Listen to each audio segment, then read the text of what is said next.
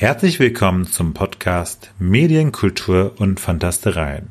Heute mit der dritten Episode und dem reißerischen Titel E-Sport, Sport oder Mord.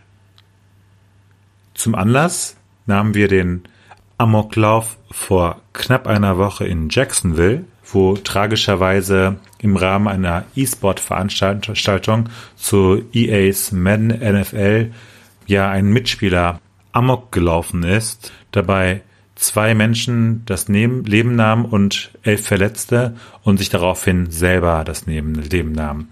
Und äh, das heizt natürlich einige Themen an, die wir auch in den letzten Episoden kurz angeschnitten hatten. Und das sind zum einen das E-Sport als Sportereignis und Spiele als quasi gewaltanstoßende Instanz. Und also heute sind wieder dabei natürlich Copmob und Ja. Und ja, was denkst du denn über den Amoklauf Copmob? Ja, nicht viel, außer dass es ein großes, ähm, ein großer fieser Mensch war. Wir haben ja beschlossen, nicht so extrem zu fluchen, deshalb, es war ein fieser Mensch. ja. Der sehr viel Frust geschoben hat mal wieder und äh, keinen Respekt für das Leben anderer Leute hat und die sich, sich entschieden hat, ein paar Leben zu nehmen, was an und für sich schon schrecklich genug ist. Unerwartet kam in dem Zusammenhalt, dass es nicht um ein Gewaltspiel ging, wie es sonst immer der Fall ist für die äh, großen Medien und andere bekannte Outlets, die sich dann direkt zu einem Attentat äußern und gerne Videospielen die Schuld in die Schuhe schieben als neues und junges Medium. Und deshalb wollten wir euch ein paar interessante Fakten in diesem Podcast darstellen oder interessante Theorien, ähm, wie es äh, zu so einem Amoklauf kommen kann, beziehungsweise was Ursachen sein können und eine Diskussion über die Gewaltspiele eben selbst sowie unsere Meinung dazu, was vielleicht später dann kurz nochmal angesprochen wird, äh, abstoßend ist in Videospielen für unseren Geschmack und wie sich der vielleicht sogar über die Jahre verändert hat. Ne? Richtig, so sieht's aus. Mhm. Und äh, worauf wir auch eingehen wollten, war die Diskussion jetzt vor kurzem in Deutschland erst, ähm, und zwar die äh, allgemeine Diskussion über den E-Sport als Sportereignis. Nämlich wird der E-Sport in Deutschland bisher nicht als offizielle Sportart anerkannt. Das äh, Sagen hat da äh, gewissermaßen dieser, äh, wie heißt er, der Deutsche Olympische Sportbund. Und bisher ja. äh, ist ähm, ja, ist E-Sport da nicht offiziell dabei. Also das ist gewissermaßen kein Sport, wenn man 16 Stunden am PC äh, hängt und ja, irgendwelche ähm, Spiele zockt. Ähm, und ich habe mir da vorher jetzt mal ein paar Fakten angeschaut und äh, wenn man sich die bloßen Fakten ansieht und ähm, ja die physiologischen Gegebenheiten während des Zockens anschaut, dann äh, müsste man eigentlich schon zu einem ganz anderen Urteil kommen. Nämlich wenn äh, ich habe so eine Liste gesehen oder so, eine, so ein Diagramm, äh, wo die maximale Herzfrequenz äh, in unterschiedlichen Spielarten oder Sportarten dargestellt wurde. So war etwa angegeben, dass beim Bogenschießen die maximale Herzfrequenz 150 beträgt, äh, in der Formel 1 beträgt die maximale Herzfrequenz 190 und beim Schach, was ja auch eine offizielle Sportart ist, beträgt die maximale Herzfrequenz nur 80. Ich glaube, mein Ruhe, meine Ruheherzfrequenz ist wahrscheinlich höher als 80. Also da haben die. Echt? Da würde ich mir aber Sorgen machen um dich, weil mein Ruhepuls liegt bei 67. Ich, ich weiß auch nicht, ich, ob die Uhr also es richtig anzeigt. Also ich habe ich hab schon ein bisschen niedrigeren äh, Puls, aber tatsächlich jetzt gerade bei 78 aber meine Ruheherzfrequenz ist angeblich laut meiner Garmin äh, 62. Das glaube ich aber auch nicht. Dann wäre ich ja ziemlich gut, gut trainiert. Ja, das wäre ja schon Hochleistungssportler, äh, weil wenn meine Uhr äh, Ruhepuls misst, dann macht sie das äh, per Schlafmodus. Per aber das ist nicht heute okay. unser ja, Thema. Meine, meine hat so eine komische LED-Leuchte unten, aber genau. Ähm, genau, weil das eigentlich Interessante ist ja der die Herzfrequenz beim E-Sport und da beträgt die maximale der maximale Puls tatsächlich 180. Das heißt, mehr als beim Bogenschießen, mehr als beim Schach und nur 10 Herzschläge in der Minute weniger als beim Formel 1 fahren.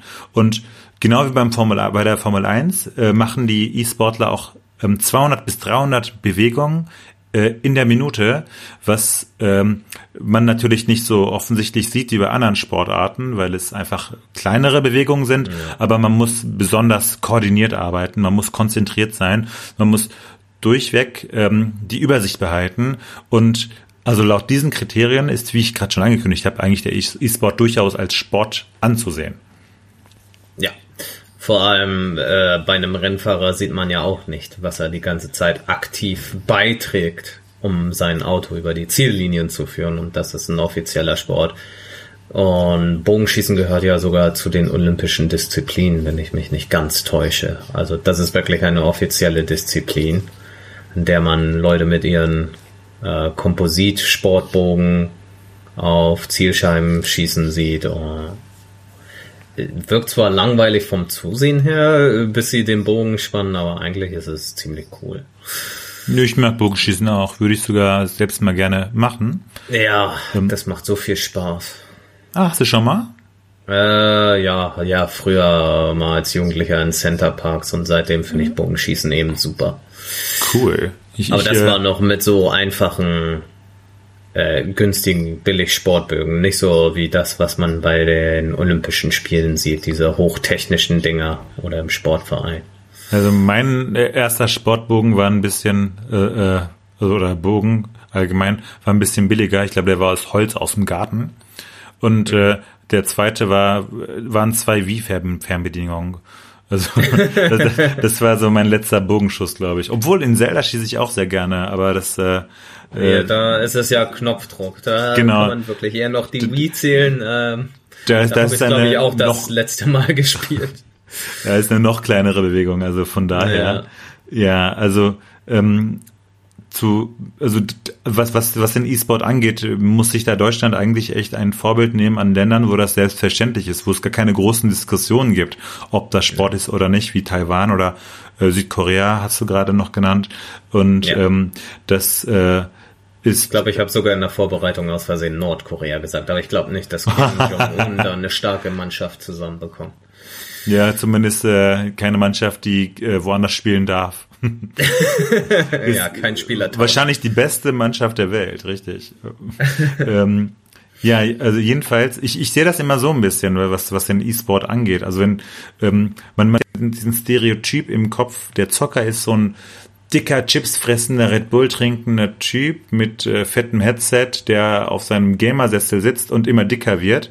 Äh, und äh, das sind die E-Sportler, aber äh, eigentlich muss man, wenn man wirklich im Hochleistungssport unterwegs ist und das, es gibt ja genauso Hochleistungs-E-Sport, äh, muss man, damit man es wirklich in der Spitze mitspielen kann, körperlich extrem fit sein. Und ähm, ja, das, das kann man vergleichen mit einem Autofahrer, die also einfach so, so ein Proll, der äh, einfach sich eine fette Karre holt und sich cool fühlt und äh, aber gar keinen Sport damit macht, sondern einfach nur fährt. Das ist dann so ein so ein Nerd.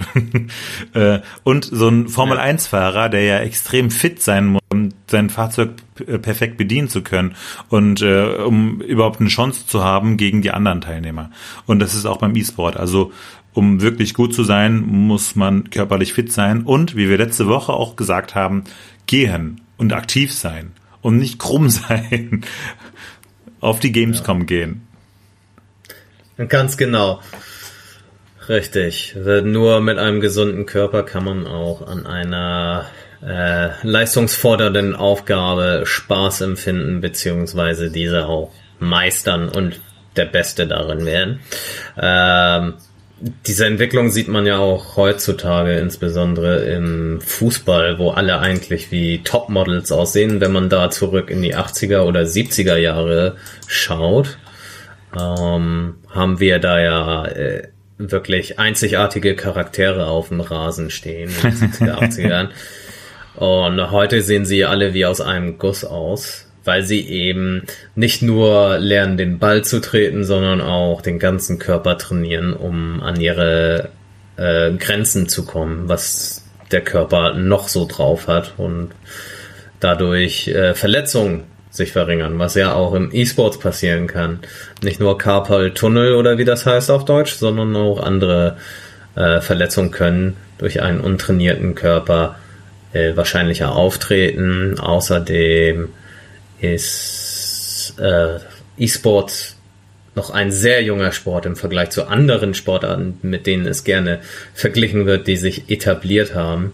Fußball war auch nicht innerhalb der ersten zehn Jahre der Entstehung sicherlich als olympische Disziplin gedacht. Ja, und genau. von daraus können wir direkt ins nächste Thema steigen mit dem perfekten. Sehr äh, gerne, mit dem perfekten Übergang.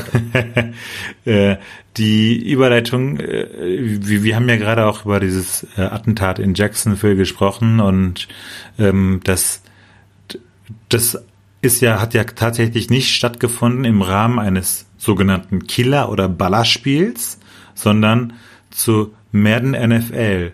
Und wenn ich mich so umschaue in meinem Umfeld und mir die Menschen sagen, schaue, wer welches Spiel spielt, dann sind diejenigen, die Killerspiele oder die sogenannten Killerspiele, nennen sie sie Ego-Shooter, die, diejenigen, die gerne Ego-Shooter spielen, meistens gar nicht die aggressiven Menschen, die ich kenne.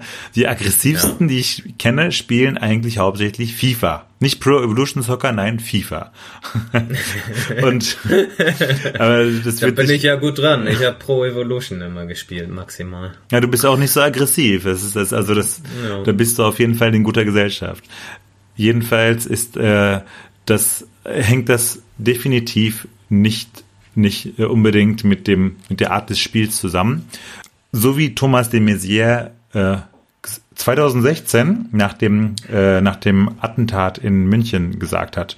Äh, dass, äh, er hat nämlich gesagt, äh, dieses unerträgliche Ausmaß von gewaltfertigen Spielen im Internet hat eine sehr schädliche Wirkung auf die Entwicklung von Jugendlichen.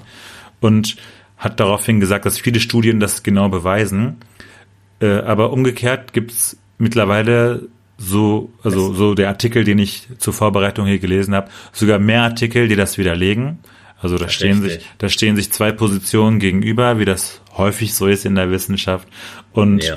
äh, das und eigentlich sollte es Konsens sein, ah, kann man aber so nicht sagen aus wissenschaftlicher Perspektive, aber man weiß es nicht, ob es daran liegt, aber äh, es ist auf jeden Fall nicht, ja, nicht sinnvoll, unbedingt einem Verbot von Killerspielen entgegenzustreben, wie das im Koalitionsvertrag von 2008 etwa stand, sondern ganz andere Faktoren müssen da betrachtet werden, ob man, ähm, um Gewalt äh, zu verhindern oder äh, gewalttätige Einflüsse oder Entwicklungen von Menschen. Und einige Einflüsse, ähm, ja, wollen wir euch, die, die wir uns vorher äh, angelesen oder diskutiert haben, wollen wir euch gerne vorstellen. Wir können die ja gerne abwechselnd vortragen, Jens. Ja. Möchtest du anfangen? Äh, soll ich den Anfang machen? Ja, gerne. Alles klar. Also als allererstes haben wir natürlich äh, den eindeutigsten Punkt, der sicherlich jedem vorschwebt. Das soziale Umfeld ist prägender Faktor dafür, was für ein Mensch man wird. Also Freunde und Familie bilden den eigenen Charakter mm, plus die Eigenheiten, die man sowieso selbst entwickelt, weil man entweder eine Abneigung zu einer Meinung der Familie oder Freunde hat, äh, wo man die Meinung einfach nicht teilt, weil man sie als falsch wahrnimmt. Und das ist eben ein Faktor. Wie wachse ich auf? Warum wachse ich auf? was nehme ich mit?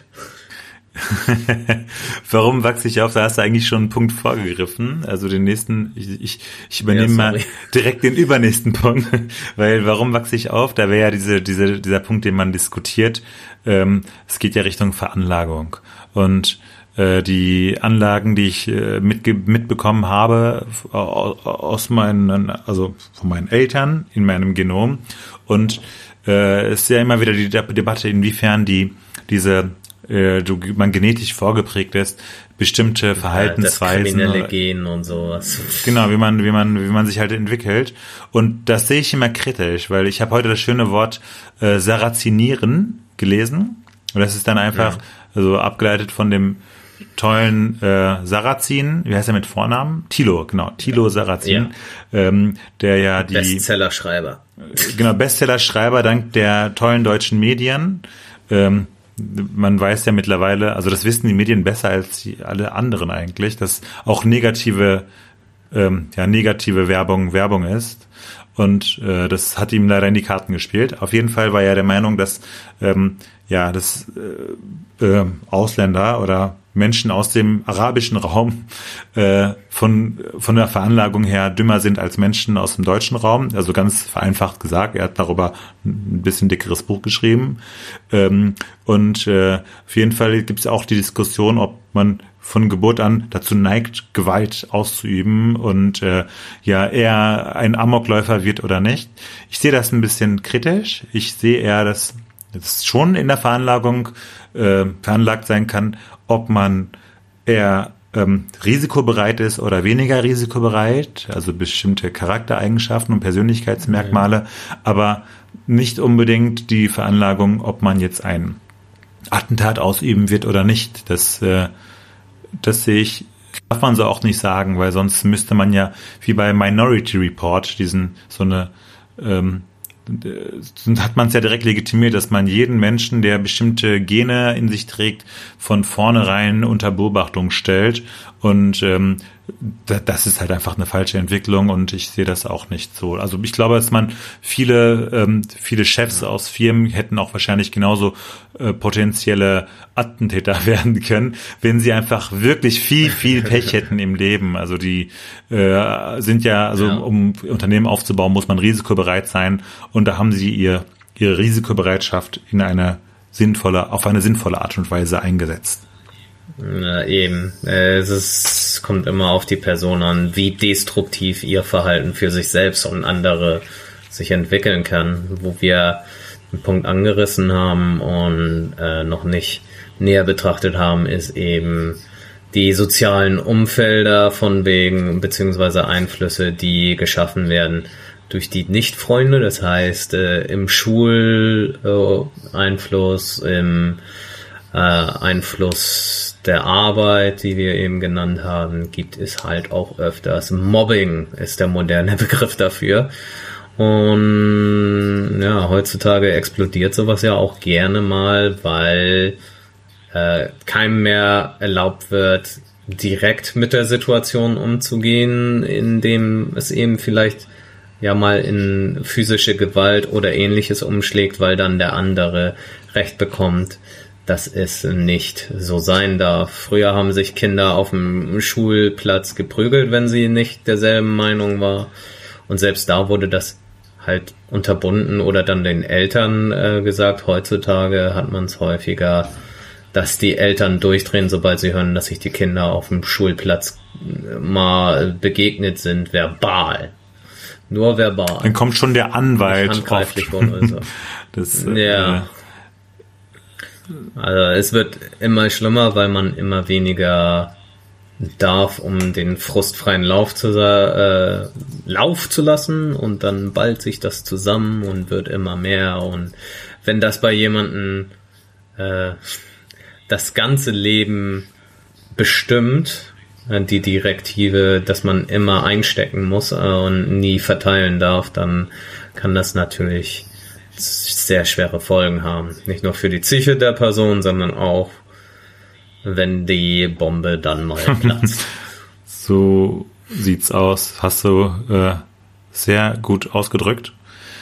Ähm, der nächste Punkt, der ähm, mit, mit einspielt, das geht eigentlich auch in die, in die Richtung der Persönlichkeitsmerkmale, aber auch die erlernten also man kann es auch lernen, und zwar die Coping-Strategien, die man so im Laufe des Lebens entwickelt. Äh, das sind die Methoden und die Art und Weise, wie man mit Belastungen gewissermaßen umgeht und wie man ähm, ja Rückschläge für sich selbst bewertet. Also wenn, wenn ich irgendwas nicht schaffe oder wenn etwas nicht hinhaut, ähm, nehme ich das persönlich, sage, das ist immer so gewesen und ich kann es nicht ändern oder sage ich, ach, das war jetzt einmal so und ich werde es auf jeden Fall ändern können und ich war gar nicht selbst schuld, sondern das waren die Umstände. Das ist gesund und ich glaube, je nachdem, wie man sozusagen, also diese Resilienz, ne, das ist ja dieser moderne Begriff, wie lernt ja. man um umzugehen mit Belastung und wie wirkt sich das auf mein Leben aus? Kann ich daraus ja eine Entwicklung ziehen oder bin ich eher denen ausgeliefert und äh, ziehe mich dann immer weiter zurück? Und das kann man lernen. Ich glaube, das ist also hat bestimmt viel mit ähm, ja mit der mit den, den jüngsten Kindertagen zu tun. Ja, es, und es fängt äh, ja schon das, damit äh, an. Muss gelernt werden und das sollte eigentlich auch ähm, ja vielleicht sogar schon in der Schule angefangen werden, sowas zu erlernen. Ja, es fängt ja, äh, wie ich gerade sagen wollte, schon eigentlich früh an. Ich erinnere mich noch an Zeiten, wo ich als Kleinkind müde gegen meine Großmutter oder Memory, Memory spielen durfte. Und äh, die hat jedes Mal ernsthaft gegen mich gespielt, weil meine Oma konnte nicht verlieren. so viel zu äh, Methoden zum Umgehen mit Niederlagen und Co. Und ich ähm, bin in meinem Leben dann auch äh, damit klargekommen, dass ich mal gegen meine Oma Mühle, äh, gegen sie in Mühle verliere. Hab das dann aber umso mehr genossen, wenn ich von 100 Spielen dann mal zwei gewonnen hab. Deine Oma hat dich echt nie gewinnen lassen als kleines Kind? Nein. Das ist ja mega fies. Deshalb wollte sie nie Memory mit mir spielen, weil jeder weiß, dass kleine Kinder in Memory Asse sind. Ja, ich verstehe das auch nicht. Du hast gar keine Chance. Das, ja. ja. Äh, deshalb, äh, Memory wollte sie nicht spielen, aber sie wollte halt Mühle gegen mich spielen. die wollte nur die Spiele spielen, wo sie gewinnt. Deine Omi ja. war ja voll das Kind. Voll lustig. ja, was das angeht, schon. Ja. Und äh, da habe ich schon ganz früh gelernt, auch mit Niederlagen umzugehen. Ich hatte einfach Spaß, dass jemand sich um mich kümmert und mit mir was macht. Cool, ja. Und äh, wenn ich dann gewonnen habe, war die Freude umso größer, weil es ein seltenes Ereignis für mich war. Während man ja auch häufig beobachtet, dass ähm, ja, das Umfeld gerne Leute gewinnen lässt, äh, im Sinne von, äh, ob es nun die Eltern sind oder die Großeltern, die kleinen Kinder, äh, beziehungsweise äh, ihre Meinung ändern, obwohl sie gewonnen haben, das Kind trösten, indem sie beabsichtigt die nächste Runde verlieren. Das hat meine Oma nie gemacht. Hm, okay. Und auch in der Schule gehörte ich eher zu den Mannschaften, die verloren haben, aber ich habe nie äh, äh, moralisch mhm, hm. äh, habe nie moralisch mich als Verlierer oder Versager gefühlt. Ich habe einfach das als Fakt hingenommen. Diese Runde habe ich verloren. Die nächste Runde kann ich gewinnen. Nicht schlecht. Und da warst du da helfen ja schon auch. ziemlich reif in so jungen Jahren. Das ist schon beeindruckend. Ja, also vielleicht nicht im Alter von vier bis zehn oder so, aber umso älter ich wurde, desto leichter wurde es für mich auch eine Niederlage einzustecken. Krass. Nicht schlecht. Weil ich eben im Durchschnitt mehr verloren als gewonnen habe. Ich hätte das auch ummünzen können in was Negatives. Ja, auf jeden Fall. Sagen können, äh, du bist ein Versager, du kannst nichts, du wirst hier immer am Boden liegen mhm. oder eben, hey, versuch's doch mal, vielleicht wird's besser. Nicht schlecht. Denn ich, mehr als verlieren kann man nicht. Ich war eigentlich ein, also ich musste auch lernen, ein guter Verlierer zu sein. Ich, ja, äh, ich finde, das ist sogar sehr wichtig, ich, diese Lektion zu lernen. Damit geht's leichter im Leben voran. Ich glaube, jeder kennt Momente in äh, Mario Kart, in meinem Fall Mario Kart 64, ja. wo man kein guter Verlierer war. ich, ja. ich weiß noch den einen Tag, da waren wir bei, ähm, bei einem Kollegen zu viert und haben äh, ganze Zeit eigentlich Mario Kart 64 gespielt und ich war nicht so gut, weil ich halt keine N64 hatte und das äh, einfach relativ selten auch gespielt hatte zu der Zeit. Kann ich unterschreiben. Und äh, ich habe dann halt, weil ich den eigentlich immer cool fand, äh, Todd genommen als Charakter. Und mhm. äh, dann hat der vor mir, also ein Kollege, hat dann äh, hier diesen Bowser genommen. Und, äh, und, und, und, das war in der Arena, genau. Und dann bin ich halt immer geradeaus gefahren und dachte, ich habe hab gar nicht gecheckt, dass wenn er mich rammt, meine Ballons wegfliegen. Und drei Runden nacheinander hat er quasi innerhalb von, wenn ich, äh, zwei Minuten nicht mal meine drei Ballons weggebasht. Und äh, am Ende hab ich, bin ich aufgestanden, habe das Pad auf den Boden geschmissen, meinte so, ihr könnt mich alle mal und bin dann nach Hause gegangen. Ja, ich glaube, solche Momente hatte auch jeder mal. Ähm, aber äh, das ist auch okay. Es ist die Luft so rauszulassen, die angestaute Wut. Nicht unbedingt, dass man dabei Controller zerstört, aber eben. Ja, der war noch heiler, das war, also das war nicht so schlimm, aber ich, ich war ja, über mich selbst schockiert. Man, ja, ja. Heutzutage sieht man halt in YouTube häufiger Videos in vor allem diesen ganzen äh, Fail-Videos heißen die.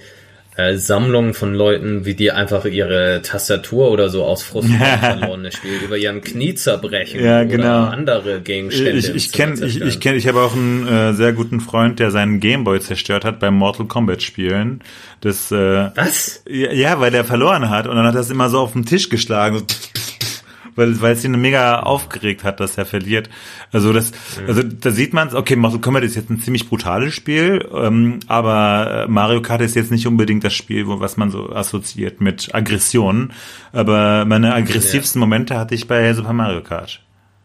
Das ja gut, äh, wobei unter Gamerkreisen sind ja gerade Mario Kart und Mario Party Spiele berüchtigt dafür, Freundschaften zu beenden. Ach, ist das so? Das wusste ich gar nicht. Okay. Ja, also das ist so ein gängiges Meme, nennt man das ja heutzutage, oder ein gängiger Spruch, man weiß. Äh, jeder kennt eine Geschichte, wo irgendjemand bei Mario Kart oder Mario Party sauer aufsteht und den Raum verlässt. Und das sind noch die harmlosesten Geschichten. Okay, gut, dann bin ich ja in guter Gesellschaft, aber das finde ich schön. Ja. Okay.